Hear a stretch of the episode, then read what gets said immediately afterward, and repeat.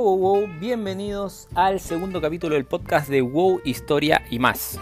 Primero, quería darle las gracias a todos los que me han comentado, a todas las críticas también que he recibido, para mejorar estos capítulos que estamos haciendo, o que estoy haciendo, eh, para este incipiente podcast que intenta ser uno de tus favoritos. Así que espero ir tomando en cuenta cada una de estas cosas para ir mejorando las grabaciones.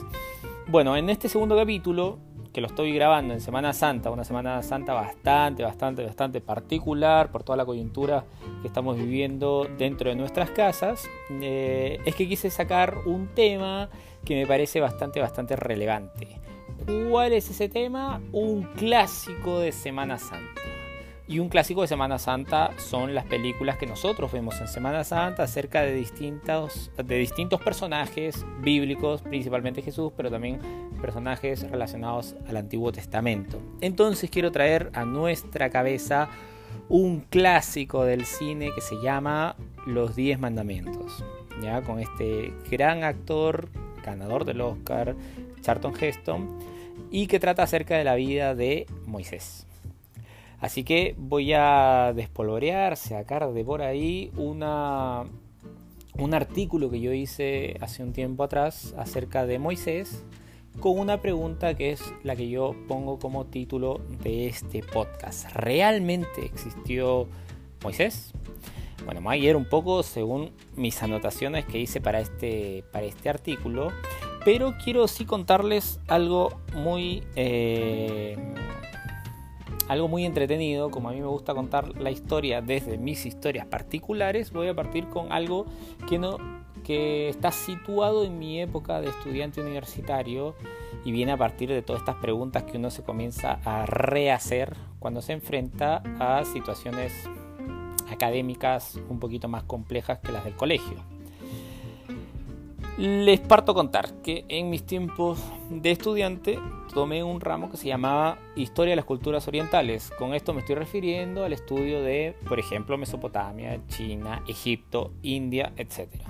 Bueno, este ramo me dejó la cabeza hecho unos tallarines mezclados más enredados que luce de Navidad, que cualquier otra cosa, porque uno, yo jamás le había prestado atención a estas culturas milenarias y porque segundo, no pensaba llevarme sorpresas como, por ejemplo, descubrir una gran similitud entre algunos de los mitos que intentaban explicar el origen de varias realidades y personajes de las culturas más antiguas e importantes de esa parte del mundo con respecto a las historias que estaban contenidas también en esa parte del mundo, pero específicamente en la Biblia. Me refiero particularmente al Antiguo Testamento y a las narraciones que contaban a manera histórica la vida de diferentes personajes importantes bíblicos como Abraham, el profeta Oseas y uno particularmente conocido que es el invitado del día de hoy, Moisés. Bueno, aquellas similitudes hicieron que tuviera una nueva perspectiva un tanto más racional e histórica, si queremos llamarlo así, de los relatos eh, biográficos y obviamente esto despertaba en mí una relectura sobre lo que creía desde la fe o lo que creía desde las películas que había visto desde niño en esta, en esta época. Y de ahí es donde surge esta, esta pregunta que es, ¿realmente habrán existido? Bueno, entonces termino con esta pequeña historia porque la pregunta, la verdad, quedó ahí, quedó en el ramo de historia, que por cierto lo terminé, di mi examen y, y saqué una muy buena nota, para quien, le interese. Pero eso quedó ahí hasta que me encontré con una noticia, un día leyendo en los medios digitales, ver eh, y me encontré con una noticia bastante interesante. La noticia de estos medios internacionales que un poco van replicando noticias de un solo lugar, pero que son finalmente una copia de todas las noticias, era que había un estudio de la Facultad de Arqueología de la Universidad del Cairo que había encontrado en las profundidades del Mar Rojo más de 400 esqueletos, armas, armaduras, de lo que podría ser el hundimiento de un gran ejército egipcio. Entonces, este gran hallazgo fue tomado como una prueba irrefutable del cruce del Mar Rojo contado en el Antiguo Testamento y por lo tanto de la existencia de este personaje histórico llamado Moisés. Obviamente eso tranquilizó mis deseos de certeza y tener todo controlado, hasta que días después, lamentablemente eh, y vergonzosamente para los medios que compartieron esta noticia, dieron eh, las excusas del caso porque la noticia era falsa. Algo que estamos acostumbrados últimamente a leer, ver y escuchar, las famosas fake news, eh, pero con distintos otros temas y mucho más aún en esta coyuntura sanitaria.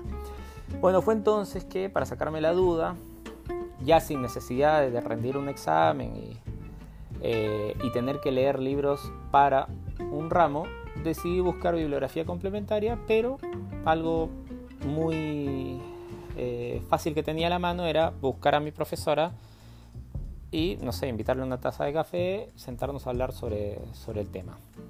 Y aparte, decidí escribir un artículo para, para este medio, el definido, y por lo tanto eso se convertiría en una entrevista.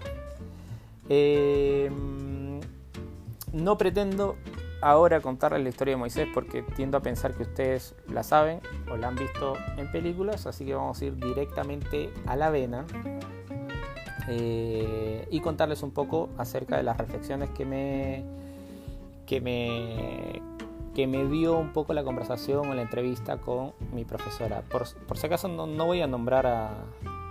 No diré el nombre de mi profesora, quien quiera saber quién es, puede ir al artículo definido, pero esto por algo muy simple, no le pedí permiso para poder incluirla dentro de, este, de esta grabación.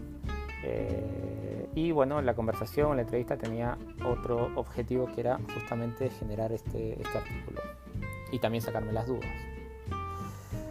Así que, eh, bueno, de esta conversación llegué a la conclusión de que es casi definitivo que personajes que nosotros pensábamos que eran históricos, como Moisés, Abraham y distintos otros personajes más del Antiguo Testamento, eh, no hayan existido jamás, pero por una simple razón, no hay vestigios arqueológicos que puedan dar cuenta de ello. Inclusive hay un estudio publicado hace muy poco de dos investigadores eh, que son bastante famosos en cuanto a la arqueología de la historia del Medio Oriente. Israel Filkenstein, director del Instituto de Arqueología de la Universidad de Tel Aviv, para quienes no saben, Tel Aviv capital de Israel, y el arqueólogo israelí Neil Asher Siderman, quienes, eh, aparte de ser autores de un libro que se los recomiendo como bibliografía eh, complementaria, la Biblia desenterrada, un éxito de ventas a nivel mundial y muy interesantísimo. Bueno, ellos sostienen en este estudio, el 2018, eh, la no existencia histórica ni de Abraham ni de Moisés. O sea, sellan al tiro un poco la pregunta que nosotros tenemos. Bueno, ¿Qué es lo que hacen estos historiadores, estos investigadores? Estos investigadores toman diferentes hitos bíblicos, los investigan desde la arqueología para sacar sus conclusiones y saber qué hay de real y qué no hay de real en cuanto a lo que se nos cuenta en la Biblia. Lo que hacen estos investigadores finalmente es tomar el libro bíblico del Éxodo y concluyen que hay varios hechos que podrían haber ocurrido, pero no en los tiempos que señala la Biblia, ni tampoco en la forma en las cuales lo señala. Entonces, viene otra pregunta a nuestra cabeza y es, ya bueno, ¿hay algo real en las películas que hemos visto desde pequeños, o por ejemplo en la película de los Diez Mandamientos? Sí, sí hay algunas cosas que son reales, pero no de la manera en que están leídas ahí. Por ejemplo, una de las preguntas que viene a nuestra cabeza, ¿existió este pueblo prisionero en Egipto en tiempos del, del faraón? Al parecer sí, pero no se sabe bien su origen. De hecho, eh, se cree la existencia de unos inmigrantes que vienen desde el norte de Egipto, específicamente desde Canaán. Eh, y de hecho sí, sí hay una fuente histórica acerca de esto y se trata de un colega mío bastante antiguo, Manetón, no Panetón, Manetón, un historiador egipcio del siglo III a.C., que sí habla de un pueblo al que llamó Ictos y que se asentaron en la ciudad llamada Avaris. ¿ya? Lo que cuenta Manetón sí ha podido ser comprobado, eh, felizmente para nosotros. Así que eh, esta historia de Manetón ha sido comprobada por la arqueología, puesto que se han encontrado sellos con nombres de lengua de origen cananeo, semita en Egipto, y hay rastros de esta ciudad donde posiblemente ellos se asentaron, de Avaris. En conclusiones, sí podría existir un pueblo de origen semita, pero con rasgos diferentes a los que se cuenta en la Biblia. No calzan los tiempos entre los que narra Manetón y los que narra la Biblia. Eh, y finalmente, por ejemplo, un tema importante que es si existió el faraón Ramsés que aparece en las películas. Bueno, a ver, Ramsés existió, y de hecho le gustaba dejar por escrito cada una de sus grandes hazañas, construcciones, tiempo de gobierno, cada una de las cosas que, le fue pasando durante, durante su tiempo de gobierno. Pero eh, no escribe nada de este pueblo que huye de Egipto. Entonces, si le gustaba escribir tanto acerca de sus historias o lo que pasaba en sus gobiernos, llama la atención que no se sepa nada acerca de este pueblo que huye y encima de las epidemias que causa o de este personaje histórico Moisés o de la muerte de su primogénito. Bueno, no cuenta nada. Eh, así que es muy posible que si existió este pueblo y huyó de Egipto no haya sido en la época de Ramsés. Bueno, y aunque, aunque supongamos que hay un error de fechas entre las fuentes bíblicas, estas que nos cuentan de un pueblo que ambula 40 años por el desierto, Tampoco se tiene evidencia de un pueblo que deambula 40 años por el desierto. Si dice que deambuló 40 años por el desierto y más o menos tenemos una aproximación de los terrenos por donde ha debido deambular, bueno, han debido pasar varias veces por el mismo sitio porque son 40 años en un sitio delimitado que no puede ser más allá de lo delimitado porque si no otras culturas hubiesen dicho, oye, nos encontramos con estos personajes que estaban caminando buscando la tierra prometida y bueno, de hecho esta no era porque se dieron la vuelta. Bueno, no existe eso. Tampoco hay vestigios arqueológicos de esa caminata. Así que tampoco ni calzan las fechas con respecto a eso, ni hay evidencia histórica de que haya pasado eso de ahí, mucho menos la famosa imagen de que se abre el mar rojo para que crucen. Donde sí aparece Moisés, y esto sí es muy interesante, es desde la relectura histórica que hace un rey hebreo. Me refiero a Josías. Josías lo que intenta hacer es algo bastante llamativo, pero que no es primera vez que se hace, ni eh, va a ser el único que lo hace. Él lo que intentaba hacer era unificar al pueblo hebreo frente a distintos otros imperios que estaban amenazando al pueblo hebreo.